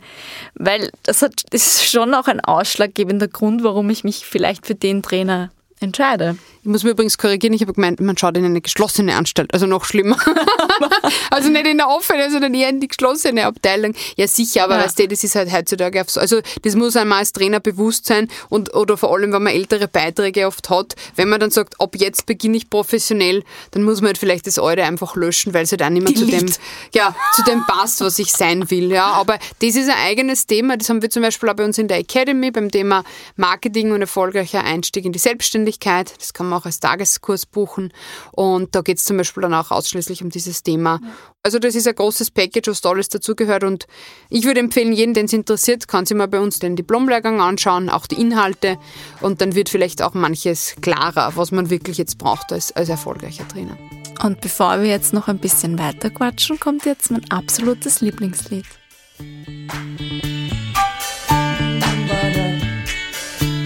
Baby. Baby.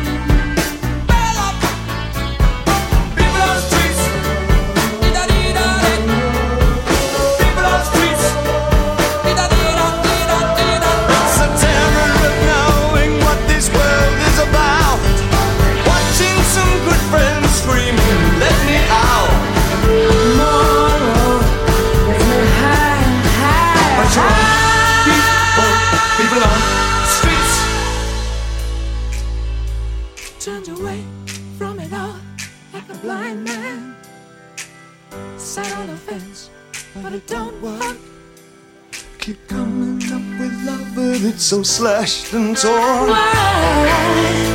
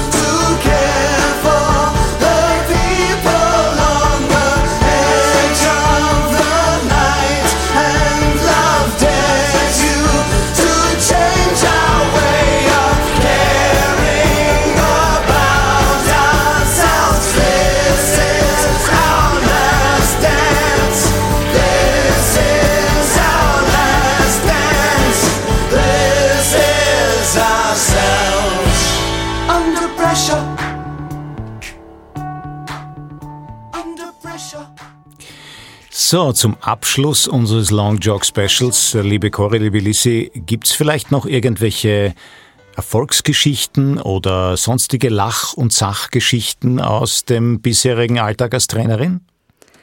Also meine Erfolgsgeschichte kommt von einer ganz einer lieben Kundin von mir, die ich online trainiere, die hochmotiviert ist, nicht so viel Zeit hat, weil zwei Kinder, Mann, Haus, aber sich trotzdem jede Woche dreimal bis viermal 20 bis 30 Minuten Zeit nimmt, um was für sich zu tun. Und ich finde das einfach wirklich spitze, weil es muss nicht immer eine Stunde sein. Im Gegenteil, diese 20, 30 Minuten, ich merke einfach, wie gut ihr das tut und wie relaxed sie dann auch ist. Mir taugt sowas einfach, wenn man Wege findet, um da ein Training zu gestalten. Und das Training ist kein Hit-Training, sondern es ist wirklich alles äh, durchmobilisieren, kräftigen und sie steigt dann nicht nachschwitzend ins Bett, sondern wirklich, die fühlt sich nachher gut. Und das taugt mir sehr. Ja, ich hätte auch zwei Geschichten auf Lager. Eine ist eine Erfolgsgeschichte, also bitte Kontenance. Ja, na, ähm, es gibt ja in der Trainings- und Ernährungsberatung oft wenig Erfolge, vor allem wenn es dann um die Ernährung geht. Und wir haben vor einigen Monaten einen jüngeren Kunden dazu bekommen, der leider sehr stark an Übergewicht leidet. Und der hat es dann geschafft mit einem regelmäßigen Training bei uns und auch mit einer Ernährungsberatung, dass er wirklich, also der hat jetzt glaube ich insgesamt schon fast 20 Kilo abgenommen, schickt mir fast täglich seine Ernährungsaufzeichnungen, also einfach als zusätzliche Kontrolle, ja, und hat alles umgesetzt, was wir ihm gesagt haben. Also hat sie die Uhr gekauft, die wir ihm geraten haben, hat sie die Schuhe gekauft, die wir ihm geraten haben, stellt sie zusätzlich daheim noch auf den Stepper, kommt regelmäßig zum Personal Training und das ist eigentlich für mich oder für uns als Team sozusagen, der wird ja von mehreren Leuten bei uns betreut und sowas ist halt dann schon toll zu sehen. Ein Traumkunde. Ja, ja also weil gerade bei der Ernährung ist es ja eigentlich, halten sie ja die wenigsten dran und der hat das wirklich geschafft und da waren auch so viele Aha-Erlebnisse dabei, wo er gesagt hat, das habe ich gar nicht gewusst, danke, dass du mir das sagst. Also der hat wirklich Sachen, die für uns vielleicht glasklar sind, wusste der einfach nicht und ich habe mir gedacht, ma bitte, der arme Bur, der hat das wirklich nicht gewusst. Also ich meine, natürlich, zunehmen tut man jetzt auch nicht nur von Nichtwissen, aber trotzdem, wenn dir das nicht bewusst ist. Und das hat mich echt wirklich sehr gefreut. Aber zu dem Kunden fällt mir ein, das ist, also das sage ich auch oft zu meinen Kunden, du musst mir helfen, dass ich dir helfen kann. Mhm. Weil wenn der Kunde zu mir nichts sagt, so wie jetzt der, der ja. sag ich, Traumkunde, mhm. dann kann ich ihm ja nicht helfen, dann, dann tue ich ja mir als Trainer auch Oder sehr wenn er schwer. nichts fragt. Ja. Es gibt oft dann ja. die Kunden, die sagen, ja, hättest du mir das früher gesagt, wo ich sage, ah, du hast ja auch jetzt nicht nach dieser, nach dieser Thematik gefragt und natürlich, wir erzählen jetzt nicht gleich, weder die Cori noch ich, wir erzählen jetzt nicht gleich beim ersten Kundentermin das ganze Repertoire, das alles, was passieren könnte, weil natürlich, wenn wer neu zu uns zum Training kommt, erzähl ihm nicht, du, es könnte übrigens sein, dass du dich nach drei Monaten, wenn du die falschen Schuhe hast und zu viel trainierst, auch dann übrigens verletzt. Und deshalb sage ich dir jetzt schon gleich den Arzt und den Physio, weil es könnte sein, dass was ist. Aber das wird einem dann vielleicht vorgeworfen. Aber wir wollen ja das Ganze positiv beenden, deshalb erzähle ich euch noch eine lustige Geschichte und zwar, es kommt hin und wieder vor, ja, bitte Kopfkino ausschalten, dass Männer, die zum Personal Coaching kommen, ihre Trainingshose vergessen, ja. Und ähm, wir haben natürlich bei uns ein Bar zum Verkauf, ja, aber nicht immer in allen Größen. Und ein besagter Kunde hat dann zum wiederholten Mal seine Hose vergessen und ich hatte nur mehr eine sehr enge und knappe Hotband von mir da. Und er hat aber gesagt, das ist ihm egal, er geht gern mit der Hotband aufs Laufband, ja. Und ich stand dann so die ganze Zeit daneben und dachte mir nur so, oh Gott, ein Mann, sage ich mal, mittleren, älteren Semesters, eher mit meiner ganz engen, knappen Hotpant. Das war einfach ein Bild für Götter. Es war sonst niemand da, ja. Aber das war wirklich auch ein kleines Schmankerl. Und vor allem, was mir am meisten gefreut hat, wer andere hat vielleicht gesagt, ah, ich kann nicht trainieren. Hanna, wie schaut denn das aus? Das war ihm egal. Er hat gerne meine Hotband getragen, ja. Und wir haben beide eine lustige Session gehabt, ja, die wir beide sicher nicht so schnell vergessen werden. Also ich kann jetzt leider nicht mit Geschichten von Männern aufwarten, die ihre Hosen vergessen haben. Ähm, ich möchte eigentlich. Ja, ja, aber vielleicht in dem Fitnessstudio möglich gewesen. Ja, wer weiß, wer weiß, wäre vielleicht eher interessant. Ähm, ich möchte ganz allgemein zu diesem Beruf des Trainers, der Trainerin vielleicht abschließend für alle, die sich das überlegen, wenn man gerne mit Menschen arbeitet, dann kann das wirklich ein super Beruf sein. Jetzt egal, ob haupt- oder nebenberuflich, weil man einfach an der Reaktion der Menschen und wie sie sich im Idealfall entwickeln können, ganz genau sieht, was weitergeht und wie befriedigend das für beide Seiten sein kann. Es ist klar, dass am Anfang da viele Unbekannte dabei sind. Es meinen nicht die Menschen, sondern eher die Trainingsinhalte. Ich erinnere mich noch sehr gut, obwohl ich über 20 Jahre hauptberuflich auf der Bühne gestanden bin, an meine eigene Prüfung im Rahmen meiner Ausbildung, die nämlich nicht bei der Lissi stattgefunden hat, sondern woanders und da war das in einem öffentlichen Fitnesscenter. Trotz 20 Jahren Bühne war ich nervös. Das wird bei den meisten am Anfang wahrscheinlich auch so sein. Aber, und das wollte ich eigentlich, auch wenn es vielleicht ein bisschen salbungsvoll klingt, als Schlusswort einfügen, Michaela Schifrin ist einmal vor ein paar Jahren, das war noch bevor sie ja auch eine durchaus heftigere persönliche Krise hatte, gefragt, woran sie denn denkt, wenn sie als letzte im zweiten Durchgang beim Slalom da oben steht, weil zum damaligen Zeitpunkt hatte sie eine unglaubliche Quote von 35 Mal geführt, 25 Mal gewonnen, so irgendwas in der Größenordnung.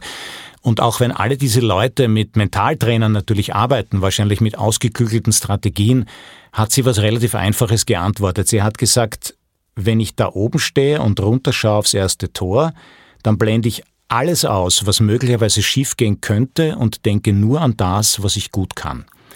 Die meisten von uns machen es umgekehrt. Und da das natürlich trotzdem ein positives Schlusswort sein soll, liebe Cora, liebe Lissi. Ich möchte noch als Schlusswort einwerfen, für die zukünftigen Trainer vor allem wichtig, das Lernen hört nicht auf nach der Basisausbildung, sondern es geht als Trainer die ganze Zeit weiter. Wenn man ein guter Trainer sein möchte, dann beschäftigt euch immer mit dem Thema. Dann werdet ihr hundertprozentig erfolgreich sein. Ja, und meine Schlussworte sind, also der Trainerjob ist sicher für viele von unseren Zuhörerinnen und Zuhörern geeignet, aber überlegt es euch gut, ob ihr den Schritt wagen wollt, beziehungsweise setzt die Trainerausbildung, wenn ihr eine macht, einfach auch als persönliche Weiterentwicklung. Es gibt oft im Leben Ausbildungen, die man macht oder Inhalte, die man lernen muss, die einen prinzipiell einmal persönlich weiterbringen. Und es gibt auch bei uns sehr viele, die die Trainerausbildung mal nur für sich machen und dann entscheiden, was sie damit anfangen wollen. Aber es ist auf keinen Fall verkehrt, in die Gesundheit und in seine eigene Weiterbildung zu investieren. Liebe Lissi, liebe Cori, vielen Dank für das Gespräch. Danke. Danke, Dieter. Danke, Cori. Danke, Lissi. Bis bald.